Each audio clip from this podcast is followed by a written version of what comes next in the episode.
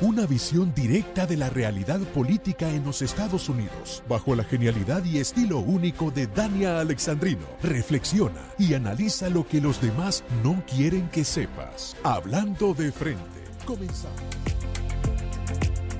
¿Qué tal? Buenas noches amigos, soy Dani Alexandrino hablando de frente aquí en Americano Media y Radio Libre 790 AM. Gracias a todos ustedes por decir presente en esta conversación. Hoy, día de donde se conmemora, en el que se conmemora el natalicio del doctor Martin Luther King Jr., uno de los grandes luchadores de los derechos civiles en esta nación. Hoy día vale la pena y es justo reflexionar sobre el legado que nos dejó el reverendo Dr. Martin Luther King Jr. y cómo estas lecciones prácticamente no, mire, no es que se han perdido, sino que se han tergiversado. No sé cuántos de ustedes recuerdan que uno de los discursos más importantes de Martin Luther King ocurrió en Washington, D.C., luego del Million Man March. El discurso de I have a dream, tengo un sueño. Y hay una, una fracción, un pedacito de ese discurso en donde el reverendo dice lo siguiente, I have a dream that one day my four children will grow up in a nation where they be, well, they will be valued or evaluated, o sea, como las palabras exactas no me las sé, pero by the content of their character and not by the color of their skin. O sea, tengo un sueño y, las palabras exactas, vuelvo y repito, eh, will be judged, judged, exacto, will be judged, eh, serán juzgadas por el contenido de su carácter y no por el color de su piel. Y hoy día, en donde tenemos una administración que prácticamente pasa por donde no brilla el sol, esas palabras, cada uno de nosotros debe preguntarse, hemos aprendido algo del legado pacífico, de las lecciones de amor y de paz del doctor Martin Luther King Jr. Porque podemos empezar con la vicepresidenta de los Estados Unidos. No olvidemos que para ella lograr ser la compañera de papeleta de Joe Biden, antes de ser evaluada por el contenido de su carácter, fue evaluada por el color de su piel. Y vuelvo y pregunto, ¿aprendieron algo los demócratas de esas sabias palabras del doctor Martin Luther King Jr.? Hoy, más de 40, 50 años después de ese discurso, estamos evaluando y juzgando a cada ciudadano americano basado en el contenido de su carácter, en sus méritos, en vez de en el color de su piel. Les puedo presentar otro ejemplo. Cuando hubo una vacante en el Tribunal Supremo de los Estados Unidos,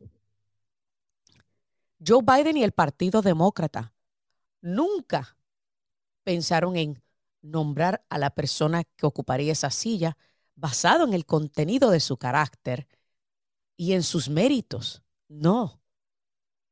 El primer método para evaluar a la persona que ocuparía esa silla fue el color de su piel y luego el género, o sea, el sexo. Entonces, a Ketanji Brown Jackson la evaluaron por el contenido de su carácter y los méritos o por el color de su piel. Un día como hoy, cada uno de nosotros debe estar cuestionando si se ha perdido esta lección, si el legado del doctor Martin Luther King y las luchas tan arduas para lograr derechos de igualdad para los negros, para las minorías, para todo aquel cuya pigmentación fuese un poquito más oscura que la de los que nos habían gobernado hasta ese momento. Si todo lo que hizo y lo que logró se ha perdido y se ha ido por la borda hoy en el 2023, todos debemos cuestionarlos. Porque los primeros ofensores al legado del de, de Martin Luther King son Joe Biden y el Partido Demócrata. Escuchemos. I stand here inspired by the preacher who is one of my only political heroes. I've been saying, and Andy's heard me say it for years, I have two political heroes my entire life when I started off as a 22 year old kid in the East Side in the Civil Rights Movement and got elected to the United States Senate when I was 29. I wasn't old enough to take office. And I had two heroes Bobby Kennedy. I admired John Kennedy, but I could never picture him at my kitchen table. But I could Bobby. And no malarkey, Dr. King. Dr. King. Él siempre tiene que desviar el tema a hablar de él.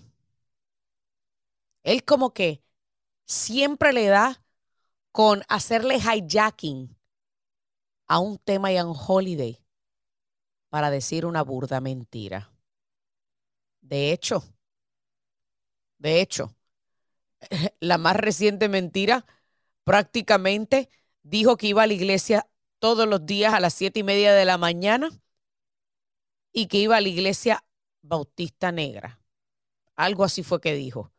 Yo no lo podía creer. Digo, o sea, que primero dijo que casi fue criado con boricuas y ahora que casi iba todos los días a iglesia de los negros. Es una falta de respeto, no solamente al legado y a todo lo que logró Martin Luther King en este país, sino también que es una falta de respeto a la inteligencia de los ciudadanos americanos y de todos aquellos que hoy día, hoy día continúan luchando por igualdad. Y que quede claro que para muchos demócratas el significado de igualdad y equidad es muy distinto a aquello que buscaba el doctor Martin Luther King. Porque lo que buscaba el doctor Martin Luther King era igualdad de oportunidades para los negros, no igualdad de resultados. Porque lo que buscaba era igualdad de trato para los negros, no privilegios para ellos. Y hay una diferencia muy grande entre la igualdad que dicen, procuran y buscan los demócratas y la igualdad que buscaba e impulsaba el doctor Martin Luther King.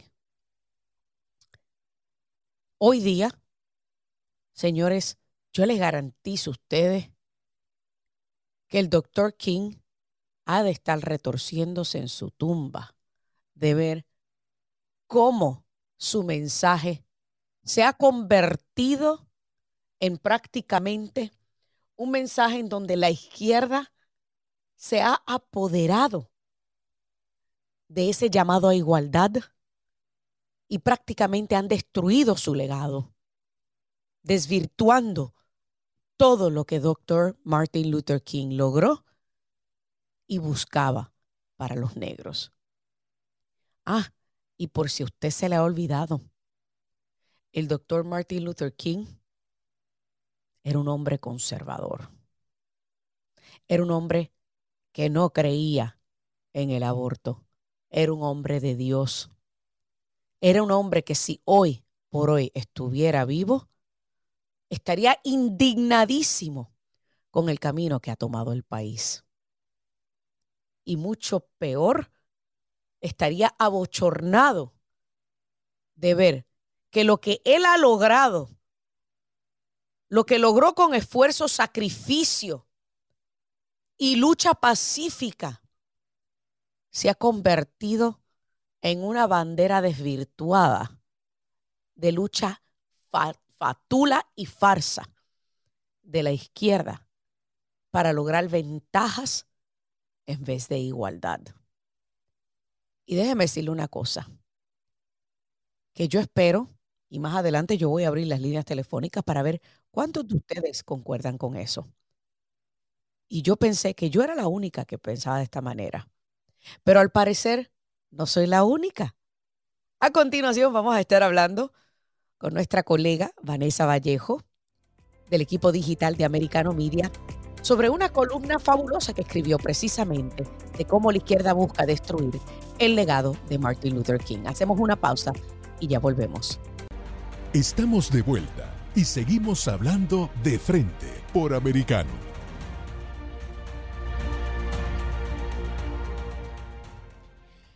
Amigos, continuamos aquí Dani Alexandrino hablando de frente en Americano Media y Radio Libre 790 AM, conmemorando el día del natalicio del doctor Martin Luther King Jr. y el legado que este hombre, luchador de derechos civiles en los Estados Unidos, dejó en el país. Y no solo eso, sino que también, señores, como el mismo se ha desvirtuado.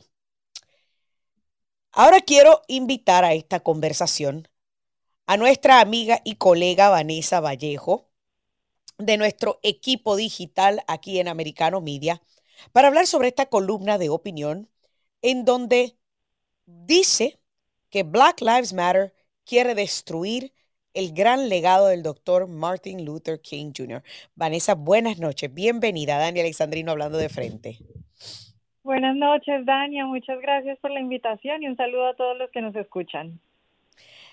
Comienzas este artículo de una manera magistral, porque dices exactamente lo que yo dije en el primer segmento, pero sin hacer alusión precisamente a Black Lives Matter. Y es que el doctor Martin Luther King buscaba igualdad, pero igualdad de oportunidades, no ventaja y que la izquierda lo que busca hoy día es precisamente restarle ese valor a los negros, catalogándolos como víctimas.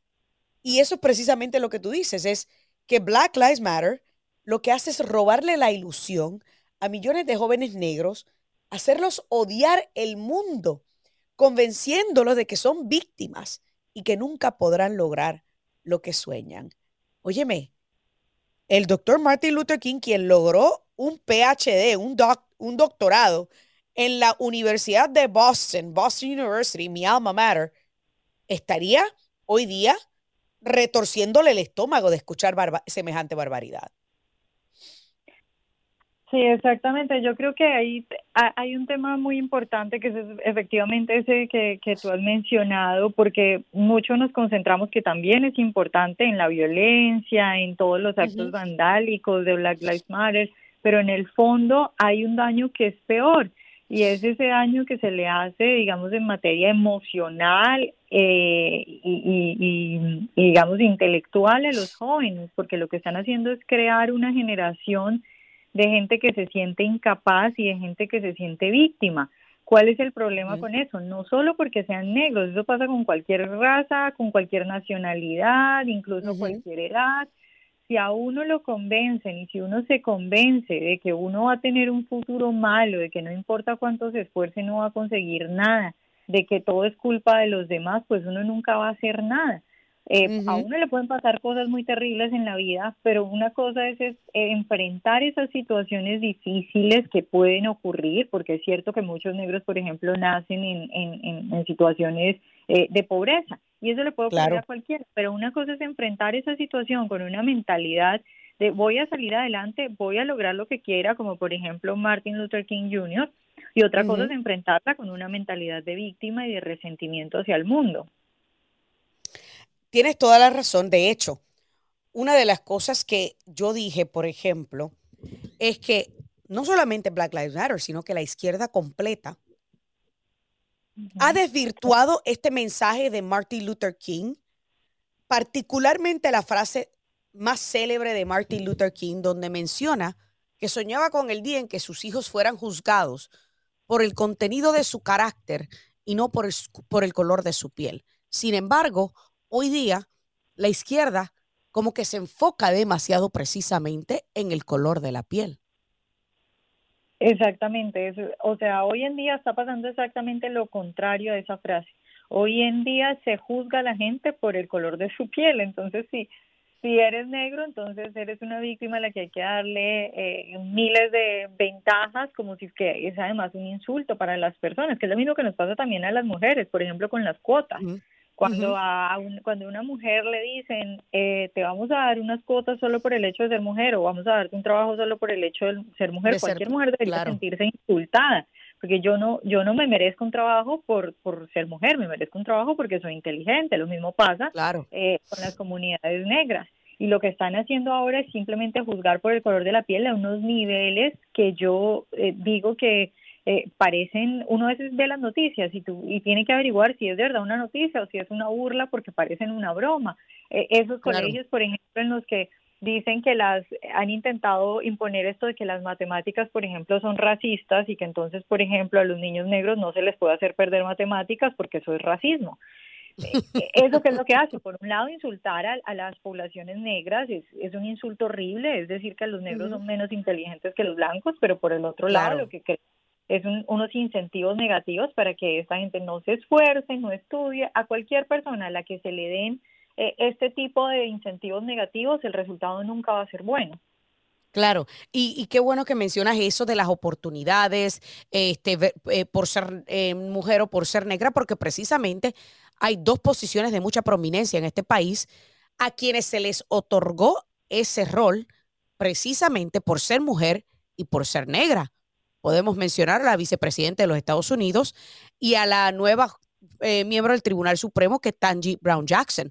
Antes de evaluar sus méritos, la razón que las llevó a ellas a ser consideradas en el primer lugar fue su color de piel y su género. Esto no es un insulto al legado de Martin Luther King. Absolutamente, absolutamente. Es la, es la demostración de que lo que quieren precisamente ellos es que la gente sea juzgada por su color de piel. Eh, y es muy triste porque, a ver, en un país donde se acaba la meritocracia, que, que, que eso es lo que estamos haciendo en el fondo. Cuando imponemos condiciones para que alguien se quede con un puesto por su color de piel, lo que estamos haciendo es acabando con la meritocracia. Y eso después de años y aplicado de manera generalizada, destruye un país, porque si la gente no tiene incentivos para esforzarse y para ser bueno, porque eh, los privilegios van a ser dependiendo del color de piel o del género, pues entonces eso va a rebajar, digamos, la calidad eh, de los profesionales y de la competencia en el mercado laboral. Por un lado es insultante para la gente que, que, que digamos, es mujer o es negra y deberían ellos mismos decir un momento a mí en el puesto porque soy buena, no, no porque soy negra ni porque soy mujer. Claro. Pero por el otro lado también causa un daño terrible a una sociedad que debe regirse por la meritocracia eh, y por la igualdad, que supuestamente es lo que ellos piden, pero eh, eh, esto no es igualdad, es todo lo contrario, es dar ventajas a las personas por color de piel o por género precisamente una de las cosas que yo dije al principio del programa es de que esa igualdad que buscaba Martin Luther King Jr. hoy se ha desvirtuado a lo que la izquierda interpreta como igualdad, que no, es otra cosa que ventaja para ciertos grupos.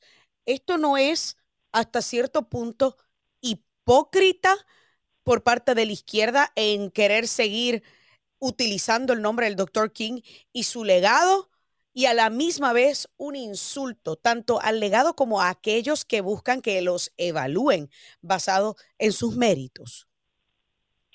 Bueno, yo creo que la izquierda es experta en hacer este tipo de cosas que tú dices de coger a un personaje e inventar ellos mismos la historia de ese personaje eh, y simplemente utilizarlo a su conveniencia. Martin Luther King tiene un montón de frases y un montón de escritos. Hay cosas en las que probablemente mucha gente pueda no estar de acuerdo, pero lo que no se puede decir es que él estaba buscando el tipo de privilegios o el tipo de cuestiones que vemos hoy que pide la izquierda o que pide Black Lives Matter. De hecho, de hecho era un hombre eh, demasiado creyente, eh, que basaba sus discursos además en, en la Biblia, en Dios, en las enseñanzas, todos sus discursos están llenos de Dios por toda parte. Y algo muy importante que yo creo que es una de las bases de, de, de las diferencias y de la importancia de, de, de si uno puede ser un buen, una buena persona o una mala persona, y es desde dónde se habla, es decir, cuál es la intención que tiene la, la, persona, la intención es destruir o la intención es mejorar, y eso se ve muy claro en los discursos de BLM. Claro, uno ve, claro. Uno, uno, ve que mientras, mientras los discursos y la intención de Martin Luther King era vamos a trabajar, no odiemos, que lo dice explícitamente en todos sus discursos, el odio hacia los blancos no cabe, es una lucha conjunta y no se debe odiar. Lo que vemos en BLM es todo lo contrario, es un odio declarado hacia los blancos eh, y es una incitación constante a la violencia. Entonces es muy diferente cuando una persona eh, tiene la intención de mejorar las cosas de verdad y habla desde la intención de construir y desde el amor al prójimo, que es lo que ve uno en los discursos de Martin Luther King, a, a lo que uno ve de BLM, que es contrario, es completamente contrario, es el odio al prójimo. Sin duda alguna. Yo creo que Martin Luther King es un ícono estadounidense cuyo legado está siendo manchado por esta izquierda radical que prácticamente ha desvirtuado no solamente el legado del Dr. King, sino el de muchísimos otros que buscaban precisamente igualdad de oportunidades para todo el mundo sin importar el color de su piel. Vanessa Vallejo, parte del equipo digital de Americano, muchísimas gracias por estar con nosotros esta noche. Y amigos, ustedes no se muevan, que ya volvemos con más.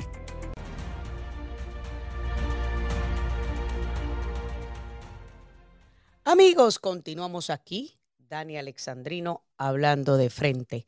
Y bueno, ya que dimos un vistazo, echamos un vistazo al legado de Martin Luther King, vamos entonces ahora al trabajo de la política. Usted sabe que a mí me encanta esta parte. Y es que oficialmente los republicanos lanzan una investigación a la salida de Estados Unidos de Afganistán. Escuchemos lo que tuvo que decir Michael McCall sobre esto. Uh. And holding this administration accountable. For instance, Afghanistan, uh, the debacle in Afghanistan, the withdrawal, why did it go so badly? Why were Americans left behind? Why were 100,000 Afghan partners left behind? Uh, why did they put the Taliban in charge of the airport that led to the suicide bomber that killed 13 American servicemen and women? Why did they let the Taliban take over to abuse women in that country? And finally, China now is there taking the rare earth minerals. We'll probably get access to Bagram Air, Air Base.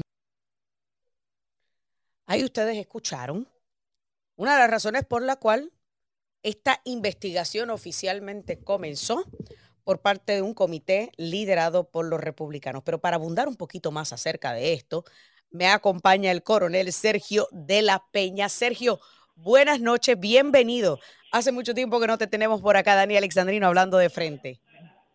Buenas noches, Daniel. Un placer estar contigo y tu radio audiencia. Vamos a hablar sobre esta investigación. ¿Se esperaba una investigación sobre esta salida aparatosa? Sí, esto es típico de lo que sucede cuando hay un cambio de gobierno y obviamente por las razones que acaba de citar el representante McCall, es importante saber cuáles fueron las razones por la cual la salida tan desorganizada que tuvimos de Afganistán y es importante que alguien dé cuenta de lo que sucedió y eso es lo que él eh, va a, asegurar que suceda.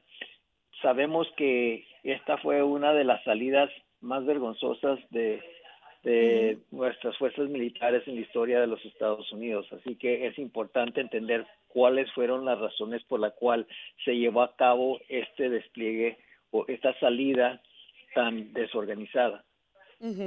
Entonces, ¿cuál crees tú que va a ser la primera orden de esta investigación? ¿Crees que vendrán citaciones por parte de la administración? ¿Crees que encontraremos algunas respuestas contundentes que puedan arrojar luz al por qué hoy día hay 13 soldados estadounidenses que fueron de aquí a perder su vida en esta misión de salida? Sí, yo pienso que todo eso se va a aclarar porque hay bastante gente que va a querer hablar, en primer lugar. En segundo lugar, la gente que va a citar el Congreso tiene que responder y es como que si estuviera uno como un testigo en un juicio. Uno tiene que jurar que va a decir la verdad y todo eso le da más fortaleza a la información que salga de esta investigación. Y además hay que tomar en cuenta que se ha intentado anteriormente llevar a cabo esta investigación con, con la Inspectoría General del, Departamento de Defensa, pero no hemos tenido los resultados. Lo importante es saber por qué sucedió eh, en una manera tan sorpresiva, por qué estuvo esta salida tan desorganizada, especialmente cuando se trata de sacar las fuerzas militares primero y luego después no tener el respaldo que se necesita para que la gente salga si va a salir de una manera organizada. Y, luego también hay que tomar en cuenta que la gente que salió de allí no fue vetada, no, no fue revisada a ver quiénes son gente que realmente necesitaba salir y luego se quedaron atrás como cien mil de nuestros socios que nos han ayudado durante el conflicto y luego además inclusive hay personas estadounidenses, es decir, residentes o ciudadanos que se quedaron por la salida tan desorganizada. Así que todo eso tiene que dar cuenta. Y además, mira, en el equipo que se quedó atrás, nomás para darte, no, no quiero incluir todo, pero se quedaron atrás más de 100 helicópteros, se quedaron atrás más de 60 aviones, la mitad de, eh, la mitad de ellos de casa, cuatro C-130 que son aviones de carga pesada, son aviones de, transporte estratégico, 358 mil fusiles, eh, 64 mil eh, metralladoras, 42 mil vehículos, camiones, pickups de ese tamaño, y luego empezamos ahí con, los, los, los Humvees, que son eh, vehículos tácticos, 22 mil se quedaron atrás, y eso también, y luego además eh, incluye una lista de, de visores nocturnos, de, de radios tácticos, también en unas cantidades tremendas. Así que los talibanes eh, recibieron un regalo fenomenal. En este, Increíble. Eso es así, un regalo fenomenal. Pero ¿no te sorprende a ti el hecho de que, según las palabras de McCall, la administración de Biden ha negado constantemente, constantemente entregar todos los documentos e información pertenecientes a la salida. O sea que en otras palabras, no les ha importado darle explicación al pueblo estadounidense. Eso eh, vamos a ver cómo eh, pueden ocultar esa información, porque si el Congreso empieza a pedir y tienen el derecho de, citar a testigos, eh, va a ser muy difícil que esos testigos no se den presente. Además, cuando empieza uno a, acusar a algunos de ellos que están ocultando información, entonces ah, eso va a eh, introducir la capacidad que tiene el Congreso para imponer este juicios contra esa gente y luego es parte del sistema legal y luego después de, que empiecen a hablar van a, van a este incluir a líderes de más altos niveles. Así que yo pienso que con el tiempo se va a saber bastante, porque todo esto no se puede ocultar.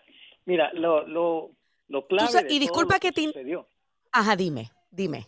Sí, mira, lo, más clave de todo esto es que perdimos el, la capacidad de disuasión. Correcto. Ya no tenemos, e, eso es lo más grave.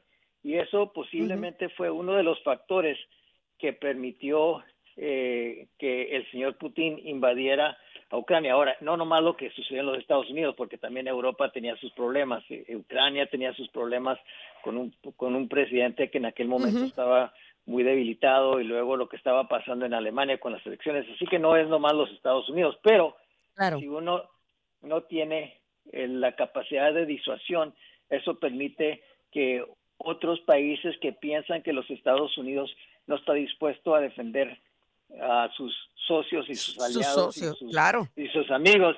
Eso obviamente genera un ambiente en el cual van a ser más aventuristas alguien como Putin. Lo que sí también quiero enfatizar en este caso es que todavía después de todo esto, a esa gente que quiere provocar un conflicto con los Estados Unidos tiene que saber que los Estados Unidos todavía tienen las fuerzas armadas más potentes del mundo y sería un error que esos países decidieran hacer algo más agresivo contra los Estados Unidos. Pero, claro. por lo menos lo que hemos visto es que ha producido un ambiente en el cual en, de desafío contra nuestros sí desafíos con nuestros socios o con nuestros amigos o con este con nuestros aliados eh, es otra cosa porque van a tratar de involucrar a otros como lo que ha sucedido en Ucrania. Claro, me queda aproximadamente un minuto. Eh, y ya la prensa obviamente está hablando de esto, diciendo que el Departamento de Estado ya se ha reunido y ha hablado con más de 150 miembros congresionales bipartitas, que eh, básicamente lo que están haciendo es criticando que el Partido Republicano o que los republicanos en el, en el Congreso estén iniciando una investigación. Sin embargo, como tú bien dices, a mí me parece que es justo y necesario considerando que esa aparatosa salida de Afganistán prácticamente fue el inicio del el inicio de la de, la bajada en la popularidad de Biden y el inicio de la falta de respeto al pueblo estadounidense por parte de dictadores. Me queda un minutito, rápido. No, lo, lo, lo bueno es que vienen las investigaciones y esto es algo que es necesario tiene que haber esa transparencia. Sabemos que estamos involucrados en todo el mundo y el mundo tiene que, reconocer que los Estados Unidos todavía es la fuerza militar más potente del mundo y no es buena idea retar a los Estados Unidos. Pero además es necesario que nosotros tengamos en claro qué es lo que sucedió, porque el moral de las Fuerzas Armadas fue reducido.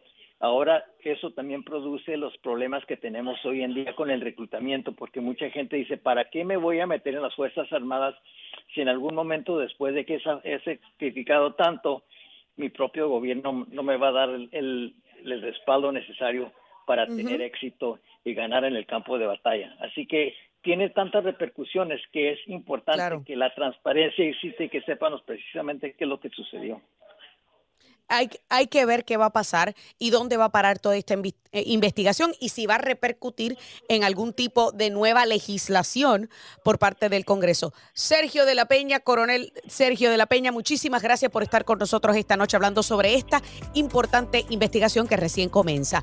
Hacemos una pausa, señores, y ya regresamos con la recta final del programa.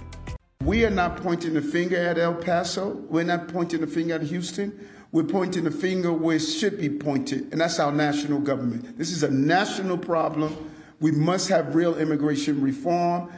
we are asking everyone that New York cannot take more.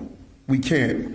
Uh, as we indicated, one day 800, over 800, uh, 3,100 uh, a week and a half ago. But you know what? El Paso can't take more.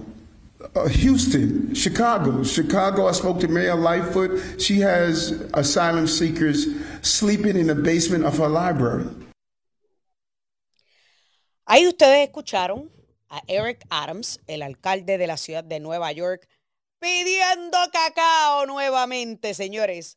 Óyeme, no es lo mismo llamar al diablo que verlo venir. Ustedes no se declararon ciudad santuario. Y ahora, ¿cuál es el lloriqueo, Eric Adams? Eso va tanto para ti como para Chicago, como para estas ciudades demócratas que tanta babosada hablaron cuando llegaban las caravanas bajo la administración de Trump y en donde básicamente se separaban a las familias para poder procesarlas, ¿verdad? Porque algo que mucha gente, muchos de estos gigantes emocionales, enanos intelectuales, como que no entienden y no tienen lógica, es lo siguiente. Vamos, a ponérselo, vamos a desviar un poco el tema para que usted entienda. Que yo nunca, yo trataba de explicarle a muchos de mis amigos gigantes emocionales y hacer esta comparación para que entendiesen. Ay, pero están separando las familias. Bueno, yo te pregunto, cuando una mamá comete un delito, cuando la, la agarran manejando en estado de embriaguez y va con sus hijos en el carro, ¿se llevan a los hijos presos con ella? O cuando la agarran en Walmart robando, ¿se llevan a sus hijos presos con ella? No, señor, la separan, los separan. Por ende, las familias que entran violando las leyes de este país tienen que ser separadas porque están violando la ley y por consiguiente están siendo detenidas. Pero muchos gigantes emocionales que no entienden ese concepto. Ah, no, porque están buscando asilo. El noventa y pico por ciento de las familias que llegan buscando asilo no tienen una petición válida de asilo. Decir que tu ciudad hay violencia. Señores, si ustedes van a llegar aquí a una ciudad demócrata, ahí también hay violencia. O sea que van a salir de una para meterse en otra que está igual que la que dejaron atrás. Eso no tiene ningún sentido. Pero que ahora estos eruditos de... Eh, sí, tengo que llamarles eruditos, ¿verdad? Porque eso es lo que ellos se creen a veces. De, la, de los justicieros sociales demócratas en estas grandes ciudades que tanto se vendían como los defensores de los inmigrantes. Ahora los tienen ahí en su puerta, entraron sin tocar a la puerta y ahora no los quieren. Y ahora están gritando y pidiendo ayuda del gobierno federal. Ah, hasta que te apretó. Entonces ahora sí, estás exigiendo al gobierno federal que actúe. Esto es para que usted vea y entienda la hipocresía de estos líderes demócratas. Aquel que se vende como un justiciero social no es otra cosa que un mentiroso manipulador. Y esos son los que son los demócratas, mentirosos y manipuladores. Ay, Dania, pero no generalices. Bueno, Está bien, tiene razón. No tengo que generalizar porque hay algunos demócratas que todavía son gente decente. Son pocos y hay que buscarlos con lupa. Pero por eso es que yo digo, señores, yo no sé qué hacen dentro del Partido Demócrata. Porque yo, Dani Alexandrino, no pudiese militar dentro de un partido donde hay tanta putrefacción, donde hay tanta eh, barbaridad, donde se defiende tanta mira, abominables, tantas cosas abominables. No pudiese. Y por eso es que yo le digo a aquellos que todavía me, que me escuchan y que todavía creen en los demócratas que deben reevaluar sus principios y sus valores. Yo voy a abrir las líneas telefónicas 305-482-6588 y al 786-590 1624. Quiero saber qué tú opinas. Joey, buenas noches. Adelante. Buenas, gracias, Dania. Eh, Nueva York recibió los primeros 8 millones de dólares del gobierno federal. Y lo que le pasa a este caballero eh, que hizo campaña eh, equidad, igualdad, Black Lives Matter y todo lo demás, este, el mayor de, de Nueva York, este, él pidió un billón de dólares. Él pidió un billón de dólares hasta el 26, creo que hasta el año 26, para trabajar el asunto de los refugiados y, la, y la crisis migratoria que tienen en la ciudad. Eso no le da a ellos, porque acuérdate que esto es un pot. Este dinero no es para que la ciudad lo distribuya a agencias de la ciudad para ayudar a trabajar con sheltering y con, y con comida a los inmigrantes. Esto es un dinero que se le da a las agencias no gubernamentales de la izquierda. NGOs, lo que se conocen como NGOs. Los NGOs o e, ONGs locales que reciben a los inmigrantes en la 42 en Port Authority que, agarran y mandan una gente, mandan una gente eh, para, para un shelter o un hotel para los precios, los hoteles, la ciudad de Nueva York entera parece un shelter. Imagínate tú. La ciudad es se, se hacen esas fecales en la 42. Usted no puede caminar por la 42 porque está pisando, pisando esas fecales. Orina. Eh, tienen sexo a la luz del día. tantos, tantos los tan, tantos, porque lo que pasa es que no podemos tampoco agarrar y decir, no, porque los inmigrantes que vienen y esto, lo otro, no, son todos, es todo, una, es una crisis completa, es una crisis completa. Y el, el, el alcalde Adams, lamentablemente, lo que está pidiendo es dinero. Eso es lo primero. Lo, lo segundo es de que es una forma de seguir lavando dinero para la base de justicia social del Partido Demócrata y los liberales. Es eso, no hay más nada. Lo segundo es de que lamentablemente a través del tema de justicia social da mucha pena, el doctor King eh, hablaba de juzgar por el carácter y no por el y no por la, color de el piel. color de piel. Correcto. Pero esos que tienen, pero esos que tienen el color de piel lamentablemente han sido manipulados por décadas para que su carácter sea un carácter que dé cuestionamientos. ¿A través de qué? A través de su cultura de entretenimiento, a la cultura hip hop, la cultura de la criminalidad, la cultura del DAO y del mantengo.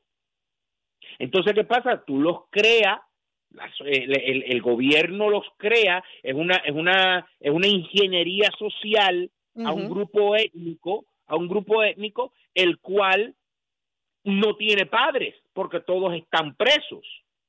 Claro, eso, de hecho, y, vamos a hablar con estadística y no es con especulaciones, Joey, porque a mí me gusta hablar con estadística. Y esto yo le he dicho en otras, en otras razones. Uno de los principales problemas dentro de la comunidad negra es que el 74% de los niños negros se crían sin un padre en el hogar. 74%, porque cuando se creó el welfare, prácticamente el tío Sam le dijo al, o sea, el tío gobierno, papá gobierno, le dijo a las mujeres negras que no necesitaban a un hombre ya para criar a sus hijos porque ahora tenían la ayuda del gobierno. Y esto incluso hay una célebre frase de Lyndon B. Johnson eh, que aparente y alegadamente había dicho tras bastidores que con este nuevo paquete de, de, reforma social estarían, tendrían a los negros votando por los próximos 100 años demócrata. Se me acabó el tiempo, eh, Joey, muchas gracias por tu llamada, pero hay que siempre aquí hablar con los datos sobre la mesa. Usted no me tiene que creer a mí, todas estas cosas están en récord. Señores, me, tengo que ir, que Dios me los bendiga y hasta la próxima. This podcast is a part of the C Suite Radio Network. For more top business podcasts, visit c-suiteradio.com.